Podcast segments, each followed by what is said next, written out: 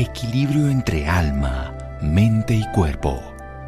Bienvenidos a Sanamente, la cita con el bienestar. Dirige Santiago Rojas. Nunca pinto sueños o pesadillas, pinto mi propia realidad. Frida Kahlo. Buenas noches, estamos en Sanamente de Caracol Radio, su programa de salud, de toma de conciencia. Es interesante cómo el arte que desde la antigüedad, pues en una época muy especial, por ejemplo, cuando uno se da cuenta del Renacimiento en el siglo XIV, después de que la pandemia de esta forma de que mató miles de personas, en ese momento la peste negra se terminó, apareció el renacimiento de las artes. Ojalá vuelva a ocurrir ahora en esta época con estas pandemias, que la humanidad puede encontrar un sentido más cercano con la naturaleza, el desarrollo de todos esos dones de recrear la vida interior y exterior a través del arte. Pero qué mejor que ese arte también pueda llegar a ser transformador de nuestro bienestar, de nuestra creatividad interna y de la posibilidad de crear salud. A eso es que le vamos a apuntar hoy, a aprender del arte terapia. ¿Qué es? ¿En qué consiste? ¿Cómo se desarrolla? Y para eso invitamos a Paulina Martínez, psicóloga, con estudios de maestría en arte terapia. Tiene un taller de arte terapia y duelo. Y es la creadora del sitio de Instagram Arte Terapia Intinae. Querida Paulina Martínez, doctora Martínez, buenas noches y gracias por acompañarnos. Santiago, buenas noches y buenas noches a todas las personas que nos están acompañando. Muy bien, maravilloso. ¿Qué es esto de la arte terapia? Bueno, Santiago, hay dos lugares desde la cual la puedo definir. Una es la definición formal, en donde entendemos el arte terapia como la disciplina en donde converge el arte y la psicología para crear procesos de beneficio a la salud mental. Esa es como la, la definición formal y bueno, la otra forma es como yo la he vivido como me ha atravesado no solo en el ámbito profesional, sino personal. Y pues para mí el arte terapia es una vía de sanación a través de la creación que me permite un continuo verme a mí misma. El autoconocimiento, que es la clave de la transformación, del crecimiento espiritual, de la toma de conciencia, mejor dicho, el sumo. Nos conocemos no solo en el espejo exterior, sino en la visión interior. Vamos a hablar de la arte terapia, lo vamos a hacer para entender un poco más allá cómo la podemos desarrollar y un tema que a mí me gusta mucho y que además considero que una estrategia fundamental es el arte. Creo que nadie sana una herida de duelo si no utiliza el arte como aspecto sanador. La palabra es insuficiente, calculo yo menos de un 10%, que uno habla, habla y habla, habla. Los duelos se resuelven haciendo, moviendo el cuerpo, pero expresando también a través de las emociones y por supuesto el arte. Seguimos en un momento para hablar con Paulina Martínez de Arte Terapia, que desarrolla completamente su idea. En un momento síganos escuchando por salud. Ya regresamos a Sanamente. Bienestar en Caracol Radio. Seguimos en Sanamente. Seguimos en Sanamente de Caracol Radio. Paulina Martínez, nuestra invitada de hoy, psicóloga con estudios en maestría de arte terapia, con un taller de terapia y duelo. Nos está explicando esa forma de conocerse a sí mismo, esa expresión que todos los seres humanos tenemos, pero nos podemos reconocer. Vamos a hablar ya del aspecto específico. ¿Cómo puede influir la capacidad artística, la creatividad artística, el desarrollo de estas expresiones en la salud? Doctora Martínez. Bueno, Santiago, pues las habilidades artísticas en arte terapia nos acompañan, pero no son fundamentales, es decir, no es condicionante que una persona sea artista o que una persona se, se defina a sí misma como, por ejemplo, afín con las manualidades. Simplemente requerimos que quien participe en un espacio de arte terapia esté abierto a crear. No nos vamos a fijar en el logro técnico, sino en la capacidad expresiva que está en cada ser humano. Yo considero que es innato. Algo innato que no necesitamos ser, digamos, hay, uno lo mira muy fácil en los niños. Un niño antes de hablar canta, antes de escribir pinta, antes de caminar baila. O sea que todos somos artistas. Puede que después desarrollemos algo de una manera más compleja. O sea que no se requiere ser en el sentido reconocido artista ni haber estudiado.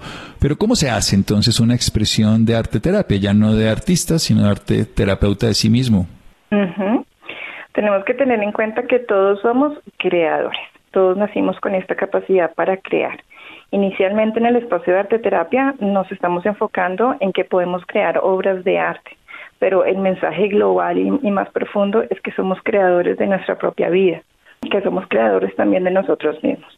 Entonces, a través del el espacio, lo que se ofrece a la persona es la posibilidad de que transforme materiales de arte. Estos materiales de arte pueden ser, por ejemplo, eh, vinculados con el dibujo, con la pintura, con la escultura, con la fotografía, con los medios digitales, que hoy en día también hay que incorporarlos necesariamente. Y la persona va poco a poco a través de esta transformación generando imágenes, imágenes que le revelan información sobre sí mismo o en el caso puntual del duelo, que le van revelando cuál es la forma en la que puede sanar etapa a etapa este camino del que se trata el duelo. Bueno, hablemos un poquito precisamente de esa expresión, porque si bien es cierto, el duelo es muy complejo y la mayoría de medicamentos y fármacos pues solamente embotan, pero no solucionan. ¿Cómo, podemos hacer un camino de creación? Recordemos esa frase que acaba de decirnos Paulina Martínez, psicóloga con estudios de arte terapia, de que somos creadores, todos los seres humanos, pero somos creadores de nuestra propia vida, de nuestra propia realidad. Avancemos entonces en la idea. Cuando estamos experimentando, atravesando un duelo, es un replanteamiento obligatorio de nuestra vida. Obviamente depende del tipo de pérdida, porque pues hay pérdidas eh, que podríamos decir que eh, atravesamos rápidamente, pero hay otras pérdidas que son profundas por el grado de importancia y el significado que tenía aquello que amábamos y perdimos. Entonces el duelo es un pare obligado eh, que experimentamos en la vida y que nos pone a replantearnos qué voy a hacer a partir de esto, qué voy a hacer a partir de la pérdida y qué voy a hacer con el vacío que queda instaurado en mi vida a través de, eh, de la partida de aquello que, tanto amaba. Entonces, básicamente, lo que permite la arteterapia en un proceso de duelo es que la persona vaya descubriendo paso a paso qué es lo que quiere poner en su espacio vacío qué es lo que quiere poner allí para continuar con su vida, que a lo mejor no estaba presupuestado, que a lo mejor la persona no tenía de manera consciente la necesidad de recrearse, pero que ha llegado, ha llegado el duelo y que de esta manera también es una oportunidad para el resurgimiento y para el renacimiento. Del renacimiento, así como lo estaba yo poniendo después de que en mil 352 aproximadamente se acaba la pandemia de la fiebre de la peste negra, pues que acabó con 30% de la población mundial y aparecen todas las artes maravillosas. ¿Cómo es ese renacimiento ya de la persona? ¿Cómo, cómo, cómo volver a empezar a ser niño creativo sin los miedos de que pinto feo, de que canto feo, de que bailo feo o lo que sea, socialmente comparativo? Bueno, lindísima la introducción que hiciste hoy al programa porque precisamente la historia nos cuenta que el arte ha acompañado a la humanidad en todos sus renaceres, en, sus reconstrucciones. En el proceso de, duelo nos está acompañando a una reconstrucción individual, pero también es para poder reiterarnos que somos capaces de crear, que esta capacidad que tenemos de realizar en el mundo material nuestras imágenes internas la tiene cualquier persona. Ese creo que es la barrera más grande que atraviesan sinceramente los adultos, porque te, cuento que con niños yo trabajo y ellos no tienen esta traba o este miedo, este temor a que lo que hagan va a tener un juicio. Esto fue aprendido. En algún punto del camino alguien nos dijo que no éramos artistas, alguien nos dijo que, que no pintábamos bien y cuestionó aquello que estábamos creando.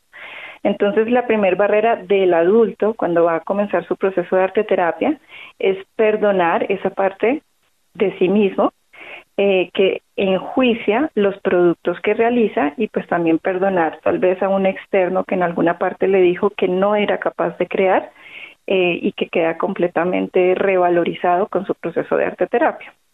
Genial, si tenemos que empezar por sanar esa, esas voces que nos dicen no puedo, eres incapaz, pintas feo, cantas feo, hablas feo, lo que sea.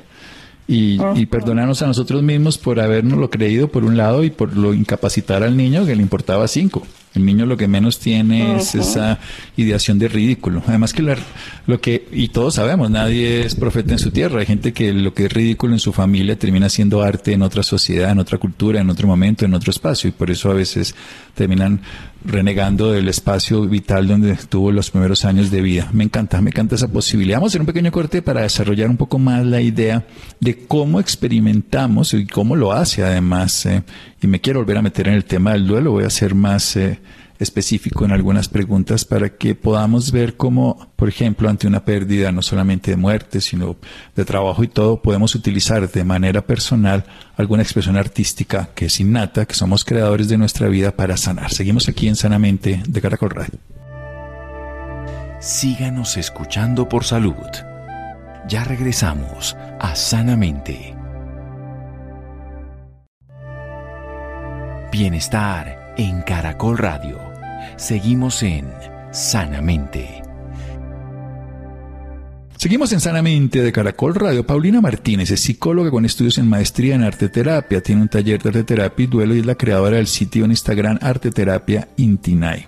Nos está hablando de que todos somos creadores, que cada ser humano es el creador de su propia vida y que perdonar su pasado en el sentido de lo que le inhibió hacer y en este momento desde el presente a desarrollar esa creatividad como lo haría un niño o una niña que de manera natural y espontánea manifiesta con su cuerpo, con sus manos, con todo lo que quiera, con su voz, la creatividad en todas las expresiones que lo disfruta, que es un deleite, que es una expresión continua, espontánea, útil y sanadora, que por supuesto puede aprender que no es adecuada, que no es a momento, que no se ve bien, que está mal, que suena feo, que se ve feo, que no lo hace de la manera que la sociedad, el grupo en cuestión quiere, y lo puede inhibir. Y entonces empezaríamos por perdonar, por perdonarse a uno mismo, perdonar también es externo, perdonarse por ese juicio de incapacitar al niño, a la niña. Así que la que sana o el que sana es el niño que es espontáneo, juguetón y auténtico. Me quiero meter precisamente como digamos a una persona está en un duelo de despecho, perdió una pareja, eh, se siente abandonado, minusválido afectivamente, había entregado todo el bienestar a alguien que ya no lo valora. ¿Cómo podría alguien incursionar en esa transformación independientemente de una consulta médica y lo que quieran, psicológica, usted es psicóloga, o sea que lo entiende desde ese lugar, pero cómo la expresión artística le puede ayudar? Unas ideas, doctora Paulina Martínez. La expresión artística podría ayudar en este caso a que la persona Mm, pueda ampliar la comprensión sobre aquello que perdió. Hay personas que son verbales y que se expresan bastante bien desde la palabra. Eh, sin embargo, hay muchas otras que no necesariamente la palabra es su canal más fuerte para poder darse a entender eh, y también para comprenderse a sí mismas. Entonces, lo que iniciamos es un proceso de creación, que esto queda a criterio de cada terapeuta por ejemplo, con qué materiales iniciar, ¿sí? si comenzar a través de una técnica como el dibujo o comenzar con una pintura, etcétera. Eso depende de, todas las, las condiciones también con las que llega la persona. Y a partir de la creación de su obra, la persona va a ir descubriendo y ampliando qué fue lo que sucedió. A veces y tristemente en las relaciones de pareja las personas no conocen a fondo la razón por la que se terminaron las cosas. Y digo tristemente porque parece injusto que una relación que es de dos termine solamente con eh, el entendimiento de uno de los dos, no con ambos, ¿no? No con ambos de acuerdo en lo que sucedió. Entonces, lo que lo primero que va a permitir el arte es que la persona comprenda cómo llegó a ese, a ese lugar y también qué era lo que significaba esta relación de pareja en su vida porque aquí el foco es sobre la relación de pareja más que sobre la persona con la que estaba constituyendo esa relación.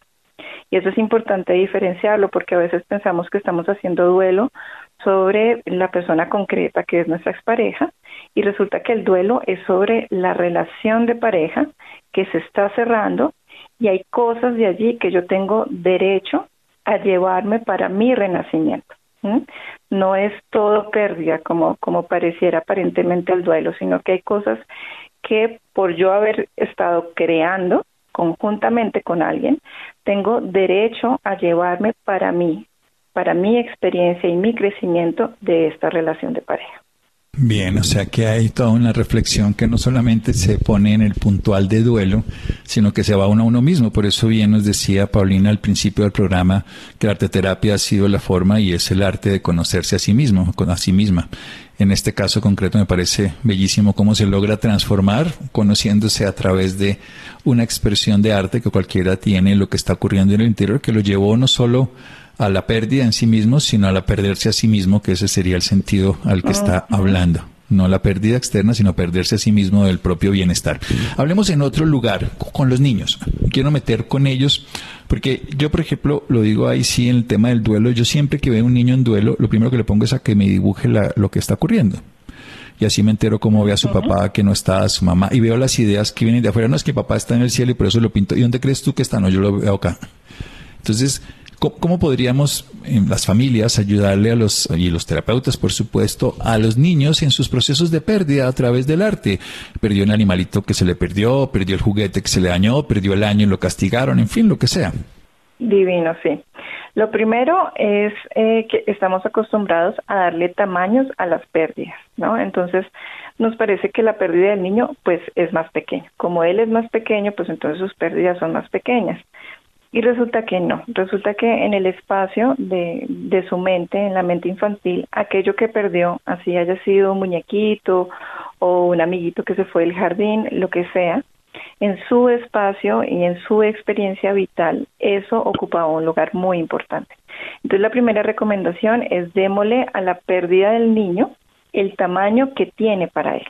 Si es una pérdida que para él es grande, bueno, pues entonces vamos a verlo con esa importancia.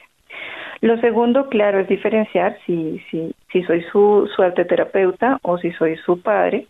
Me parece que en familia hay muchas cosas que se pueden trabajar de duelo, que no necesariamente eh, es el mismo acercamiento que tenemos en un espacio arte terapéutico y que abre oportunidades, abre la oportunidad de unirnos como familia a través de, de una pérdida, abre la, la, oportunidad de reflexionar acerca de lo que entendemos por la, por la palabra pérdida y también cómo podemos acompañarnos como grupo, como, como familia, como, como el clan eh, que va a estar acompañando eh, nuestro desarrollo. Entonces, si es de parte de la familia, la invitación es a trabajarlo junto con el niño, no esperar ni exigir que el niño de pronto tenga unas respuestas demasiado elaboradas para la edad que tiene y que además lo haga solo, que lo haga en solitario y que lo solucione desde, desde la experiencia que, que tenga hasta ese momento.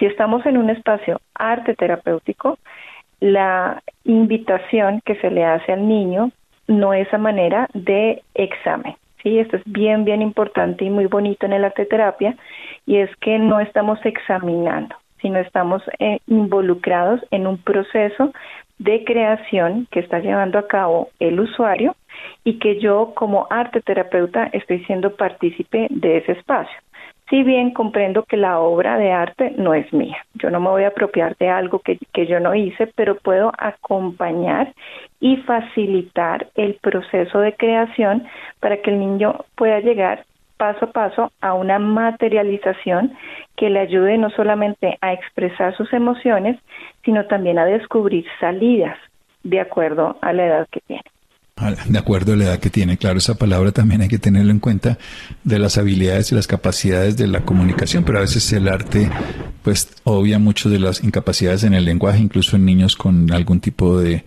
déficit o de alguna condición que le incapacite para expresarse de una manera adecuada, máximo los niños con algún tipo de enfermedad. Pasemos un poco al otro lado de la vida. Pasemos al adulto mayor. Hablemos un poquitico de la terapia en el adulto mayor, que le han inhibido su manifestación cotidiana, que está relegado, puede estar en un geriátrico, puede estar en un hogar, pero pues no ha tenido en cuenta, dejó de ser el sabio de la tribu para convertirse en un estorbo para algunos. Y el arte siempre genera fluidez, recupera la juventud. En los estudios internacionales, por ejemplo, de los pacientes con daño neurológico incipiente en Alzheimer, lo primero que les recomiendan es bailar o hacer expresiones de arte de sus etapas pretéritas, de las etapas de los 10 a los 20 años. Se ha visto, por ejemplo, cómo recondiciona totalmente la función cognitiva. El arte también lo lleva a que mejoren la habilidad motora, la capacidad cognitiva, por supuesto, en cuanto a la memoria, pero también en cuanto al aprendizaje. Cuéntenos un poquito de esa experiencia suya, doctora Paulina Martínez. Claro, ese es el otro, el, el otro extremo. La persona que ya es mayor y que ya ha tenido todo un camino de vida, entonces también ha aprendido unas formas en las cuales expresarse. Esas formas muchas veces tienen bloqueos, esas formas muchas veces estuvieron eh, bloqueadas por el entorno o no eran permitidas, no solamente a nivel eh, plástico, ¿no? De las de las artes, sino también incluso a nivel verbal. Entonces el acercamiento al adulto mayor es un acercamiento sumamente suave, sumamente sutil y respetuoso de sus ritmos que probablemente van a tomar un poco más de tiempo. Ahora, el arte, como tú dices, en, la tercera edad es maravilloso y tiene unos efectos en términos ocupacionales magníficos.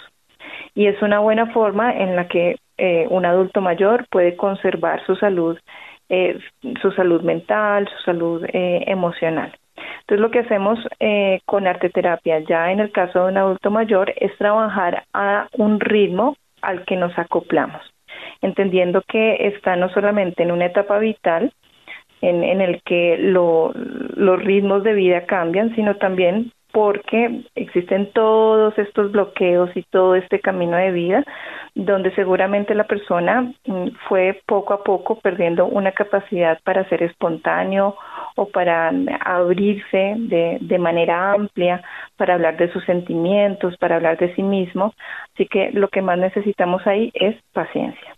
Paciencia, que es la ciencia de la paz. El paciente siente paz, paciente. Por eso hay que comprender también, ahí vamos para el otro lado, las dificultades también en la capacidad de expresar. Vayámonos entonces para la persona que quiere aprender, Paulina, doctora Martínez, la capacidad de desarrollar eso en otros. ¿En cómo se estudia la arte terapia? ¿Qué hay que hacer? ¿Quiénes lo pueden hacer y quiénes lo desarrollan? Bueno, te, te agradezco infinitamente esta, esta pregunta porque hemos trabajado duramente en, estos últimos años para que las personas sepan no solamente qué es el arte terapia, sino dónde pueden formarse como arte terapeutas. Ahorita creo que es un poco más conocida la palabra y también la confusión que se ha generado ha hecho que personas eh, entiendan por arte terapia, por ejemplo, colorear un libro de mandalas, ¿sí? Y no estamos eh, no estamos conscientes de todo el entrenamiento que implica para una arte terapeuta pues llegar a un nivel de conocimiento que le permita todas estas complejidades que, te he ido mencionando. Yo en este momento, eh, pues dedicada completamente a la arte terapia, tenemos el diplomado de duelo, donde las personas no se entrenan como arte terapeutas y sin embargo pueden comprender cuál es el impacto que tiene el arte en el duelo de una persona. Y aparte de esto, la recomendación es que cada, cada persona interesada pueda eh, remitirse a la Asociación de Arte Terapia de su país. Hay asociaciones por todo el mundo. En la mayoría de países, afortunadamente, ya se está instaurando una mirada mucho más, mucho más juiciosa, eh, mucho más ética también sobre cómo ejercer la, la profesión. Entonces pueden acudir a la asociación que, que, corresponde a su país y la asociación misma les va a remitir a los lugares o las instituciones que tienen los entrenamientos completos eh, que requiere un arteterapeuta para ejercer. Bien, ¿y desde, desde qué lugar le llegan entonces las personas que se quieren formar? ¿Desde qué profesiones, desde qué áreas de la salud, de la vida? Cuéntenos un poco.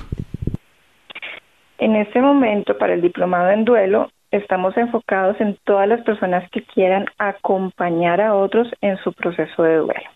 Hay acompañantes que vienen, por ejemplo, del área de la salud mental, ¿no? Psicólogos, psiquiatras, eh, de la salud física también, eh, médicos, enfermeras, porque recordemos que los, los contextos hospitalarios, por ejemplo, eh, están todo el tiempo recibiendo procesos de duelo, no solamente porque hayan muertes, sino, por ejemplo, un diagnóstico, eh, una enfermedad puede detonarnos también un proceso de duelo.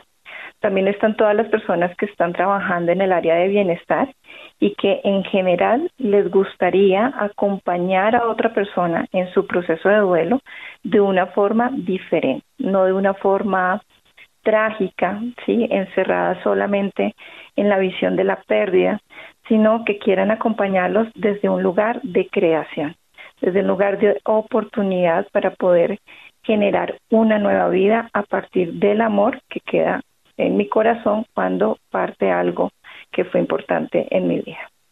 Sí, algo que fue y que sigue siendo importante, aunque ya no está el objeto externo, la persona externa, el hecho externo, está el amor interno y el disfrute y las ganas que están en el interior, que a veces lo honramos viviendo.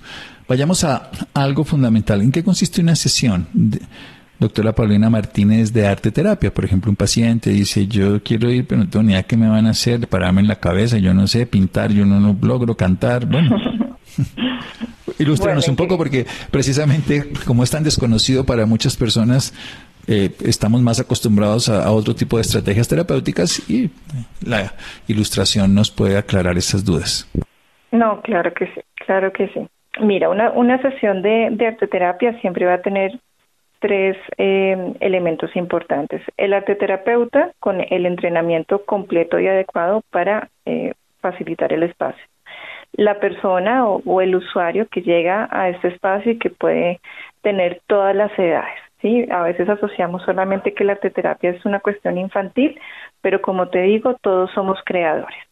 Entonces cualquier persona puede estar en un espacio de arte terapia y como tercer elemento muy importante tenemos la imagen o la obra de arte y también todos los materiales que permiten que esa imagen sea producida. Entonces, ya sea que el espacio mm, se facilite de manera presencial, porque te, quiero decir que antes de, la pandemia, pues el canal predominante era el presencial, pero llegó la pandemia y nos, dio todo un giro en, en nuestras existencias, entonces ha cobrado también mucha fuerza el arte, el arte terapia desde la telemedicina. Entonces se han desarrollado nuevas formas en que las personas desde cualquier punto del mundo pueda acceder a una sesión de, de arte terapia con los materiales que tiene en casa, con los materiales con los que puede contar en casa.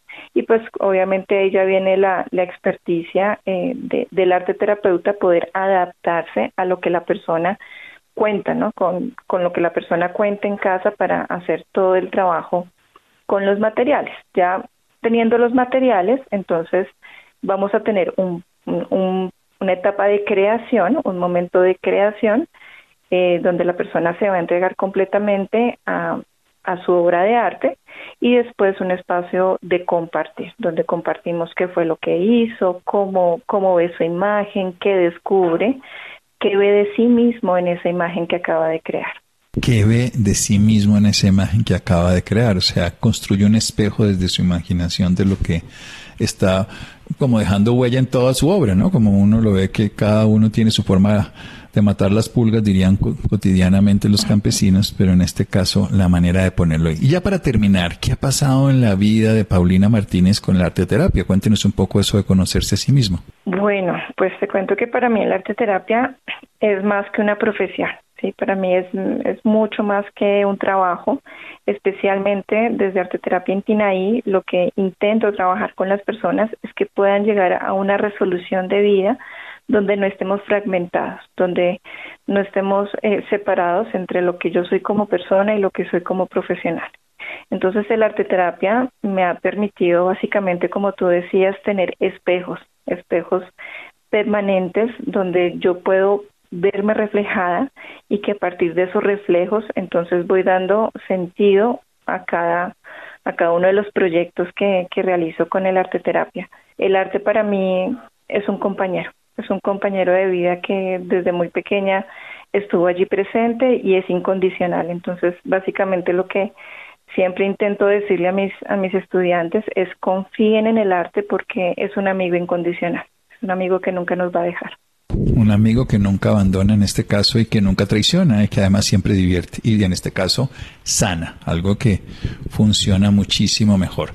Bien, entonces, ¿dónde podemos tener más información? Personas interesadas en la consulta particular de Paulina, recordemos que es psicóloga con estudios en maestría en arte terapia, que tiene además un taller, que también sería en este caso los datos para un taller de arte terapia y duelo, que nos ha hablado cualquier persona que quiera abordar, abordar y aportar en estas dos palabras, abordar a su duelo, aportar a otros que están en proceso de duelo de una visión holística integradora como la arte terapia. Pueden buscar, buscarnos por redes, estamos como Arte Terapia Intinay. Ahí está toda la información, no solamente de este diplomado que está cercano a, comenzar, eh, más o menos a mediados de septiembre vamos a estar iniciando las clases, sino todos los espacios de atención particular y en general la información que siempre estoy compartiendo sobre el arte terapia y sobre cómo la creación nos permite llegar a espacios de sanación interna. Espacios de sanación interna, y entonces lo van a encontrar como arte terapia Intinay. La van a poder seguir, pueden aprender, pueden consultarla, pueden seguir adelante en su proceso de ser creadores de su propia realidad. Querida doctora Paulina Martínez, muchísimas gracias. A ti, muchísimas, muchísimas gracias por este espacio.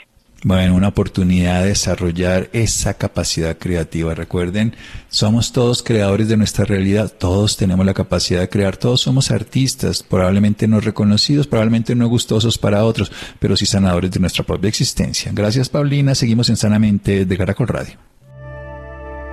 Síganos escuchando por salud. Ya regresamos a Sanamente. Bienestar en Caracol Radio. Seguimos en Sanamente. Seguimos en Sanamente de Caracol Radio. Dejamos atrás a Paulina Martínez. Los interesados, las personas interesadas pueden escribir, buscar, conocer a través de Arte Terapia Intinay en las redes sociales. Bien, y otro tema. Niños de bajos recursos duermen mal. Qué preocupante que es esto cómo afecta su desarrollo. Muchísimo, muchísimo con toda seguridad. Isidro, por favor, buenas noches. Muy buenas noches, doctor Santiago, y muy buenas noches a todos nuestros oyentes. Como lo decía el doctor Santiago en la presentación, hoy vamos a hablar de un estudio muy interesante, un estudio que se realizó en Santa Marta, Bucaramanga y Bogotá sobre la calidad del sueño, donde concluye este estudio que los niños de bajos recursos duermen mal. Pero para hablar de este importante eh, evaluación o este importante proyecto está el doctor Álvaro Ruiz, él es docente, investigador de medicina interna y epidemiología de la Universidad Javeriana. Doctor, muy buenas noches, gracias por estar acá con nosotros.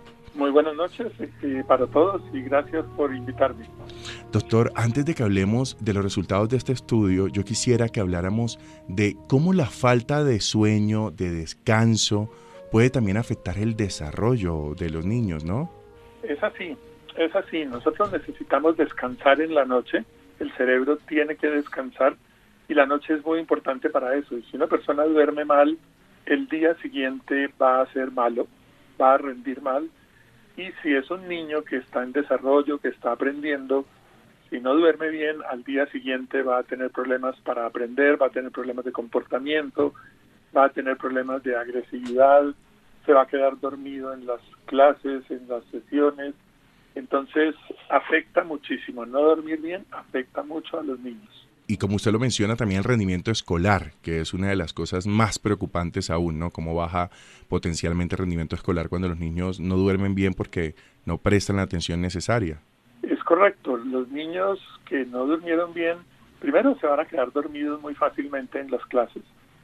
Y segundo, parte de lo que hace el sueño es ayudar a fijar los conocimientos uno durante el día aprende cosas y esa noche necesita como que el cerebro organice ese conocimiento y si uno no duerme bien ese conocimiento no se organiza. Entonces parte de lo que uno aprendió si no duerme lo pierde y al día siguiente se va a quedar dormido en todas partes y fuera de eso se altera la conducta. las personas, los niños se ponen irritables, se ponen necios, se ponen inquietos y entonces no aprenden bien. Por eso se habla tanto de que dormir mal altera mucho el rendimiento escolar. Doctor Álvaro, hablemos de este estudio que se realizó en Santa Marta, Bucaramanga y Bogotá. ¿Cuál fue la motivación de este estudio? Y hablemos de las primeras conclusiones que, descubrieron ustedes en esta investigación.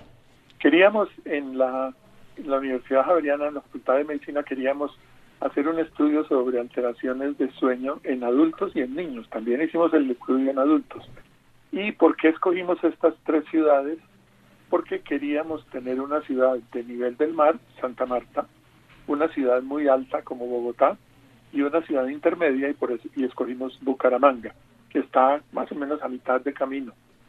¿Por qué escoger esto? Porque sabemos que a medida que se aumenta la altura sobre el nivel del mar, hay menos presión de oxígeno, tenemos menos presión de oxígeno, así que hay menos, digamos, oxígeno disponible y eso hace que tal vez sea más frecuente que haya problemas de sueño en mayores alturas. Por eso hicimos ese estudio en esas tres ciudades. Lo hicimos en niños de estratos 1, 2 y 3 y también estudiamos a los papás de esos niños de estratos 1, 2 y 3. Así que nuestras conclusiones son para niños de estratos 1, 2 y 3. Y lo que hicimos fue con unos cuestionarios muy especializados para averiguar si hay problemas de sueño y con un cuestionario para los papás, para preguntarles a los papás sobre el sueño de los niños, averiguamos cómo eran las condiciones de sueño de los niños. Eh, tomamos en, en general 1.989 niños entre los 12, 2 y 12 años y lo que encontramos es que 4 de cada 10 tienen problemas de sueño. 4 de cada 10. Eso es un número alto. Muchísimo. Doctor, y digamos que se pueden identificar las razones por los que los niños en estos estratos están durmiendo de esa manera? Sí, sí, las razones son varias. Hay una razón que tiene que ver con nuestra composición racial y es que tenemos ancestro de, de indios americanos amerindio y por este ancestro, esta mezcla nuestra, tendemos a, a tener cuello corto. Las personas de cuello corto con más frecuencia al estar dormidas tienen problemas para que entre el aire y entonces la persona se queda dormida y de pronto no entra aire suficiente, se cierra una de las vías por las que entra el aire y no hay buena oxigenación y eso produce también ronquido. Entonces esa es una causa, pero también hay otras causas que son muy frecuentes en niños, por ejemplo las amígdalas, que son esas estructuras que tenemos en el cuello y por dentro, y cuando están grandes, por infecciones o algo así, no dejan pasar bien el aire y eso influye. El exceso de peso influye también porque los músculos que mantienen la, el, el, conducto por el que pasa el aire, esos músculos se infiltran con grasa y tienden a volverse un poco flácidos, entonces se puede cerrar el conducto y las personas no respiran bien porque se cierra el, el paso de aire. Entonces tenemos cuello corto, las amígdalas, eh, exceso de peso y hay algunas otras cosas, costumbres de las personas y esto tiene más que ver con estratos bajos y es dormir acompañados, dormir en la misma cama con otros niños o dormir en la misma cama con otros adultos. Esto no permite que haya un buen descanso, que haya una buena posición. Mm, si la persona se está quedando profunda, el movimiento de la otra persona lo superficializa y no lo deja dormir bien. Pues esa es una, una, un factor que influye. Y hay otro que influye mucho y este se ve en todos los estratos y es el uso de pantallas, mm. computadores, tabletas, celulares, que ahora vemos en todos los niveles. Sabemos que la luz que producen estos aparatos activa el cerebro y le, le impide al cerebro descansar y dormir fácilmente. Entonces, son una mezcla de cosas que se puede averiguar cuando uno tiene un, un, niño con trastorno de sueño. Uno puede mirar cuál de estas cosas es la que tiene o cuáles, porque pueden ser varias, y tratar de ayudarle. Pero también de allí salen algunos consejos que uno le puede dar en general a la gente y es procure no dormir en la misma cama con los, con los niños, procure que los niños no usen pantallas, no usen celulares, no usen tabletas, eh, poco antes de dormirse, procure que el niño no coma y se vaya a dormir inmediatamente, debe pasar una hora o un poco más de una hora después de que no ha comido, antes de acostarse a dormir. Esas son cosas que llamamos higiene del sueño y que son muy importantes. Doctor, usted menciona una palabra y es higiene de sueño o una frase mejor.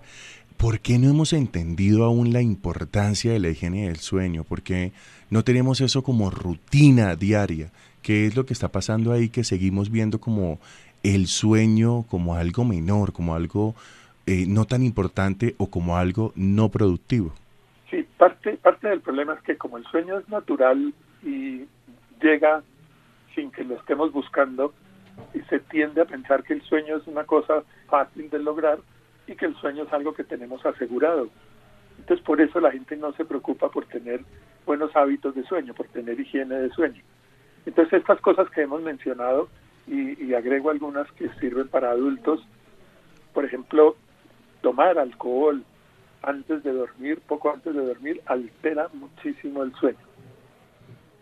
Entonces eso es parte de la higiene del sueño. Lo segundo a veces las personas tienen la costumbre de acostarse en la cama y ponerse a ver televisión o ponerse a ver el celular o a ver el computador o una tableta. Y eso va alejando la posibilidad de que sea de que haya sueño profundo. Y, y no se cae muy en cuenta de esto pero es un factor muy importante es un factor muy importante ya lo he mencionado no comer poco antes de dormir tener una habitación que esté ventilada y que no sea excesivamente caliente o excesivamente fría. Son cosas que parecen elementales, pero como habíamos dicho, como el sueño parece ser natural y parece ser que nos llega sin buscarlo, no nos preocupamos por él. ¿Por qué no nos estamos preocupando? Yo creo que le falta información a la gente. Y parte de la utilidad de este tipo de estudios y de esta conversación que estamos teniendo es que tal vez la gente va a aprender a cuidar un poco su sueño. Son cosas que parecen elementales, como decía usted, pero que nos ayudan tanto en la salud y que mejoran tanto nuestro rendimiento diario. Doctor Álvaro, muchísimas gracias por estar con nosotros aquí en Sanamente. Bueno, muchas gracias y una muy buena noche. Lo mismo para usted, que descanse. Gracias Isidro por esta dolorosa nota. Muchas gracias a Ricardo Bedoya, muchas gracias a John Sebastián, muchas gracias a ustedes que nos acompañan. Quédense con una voz en el camino con Ley Martin. Caracol piensa en ti. Buenas noches.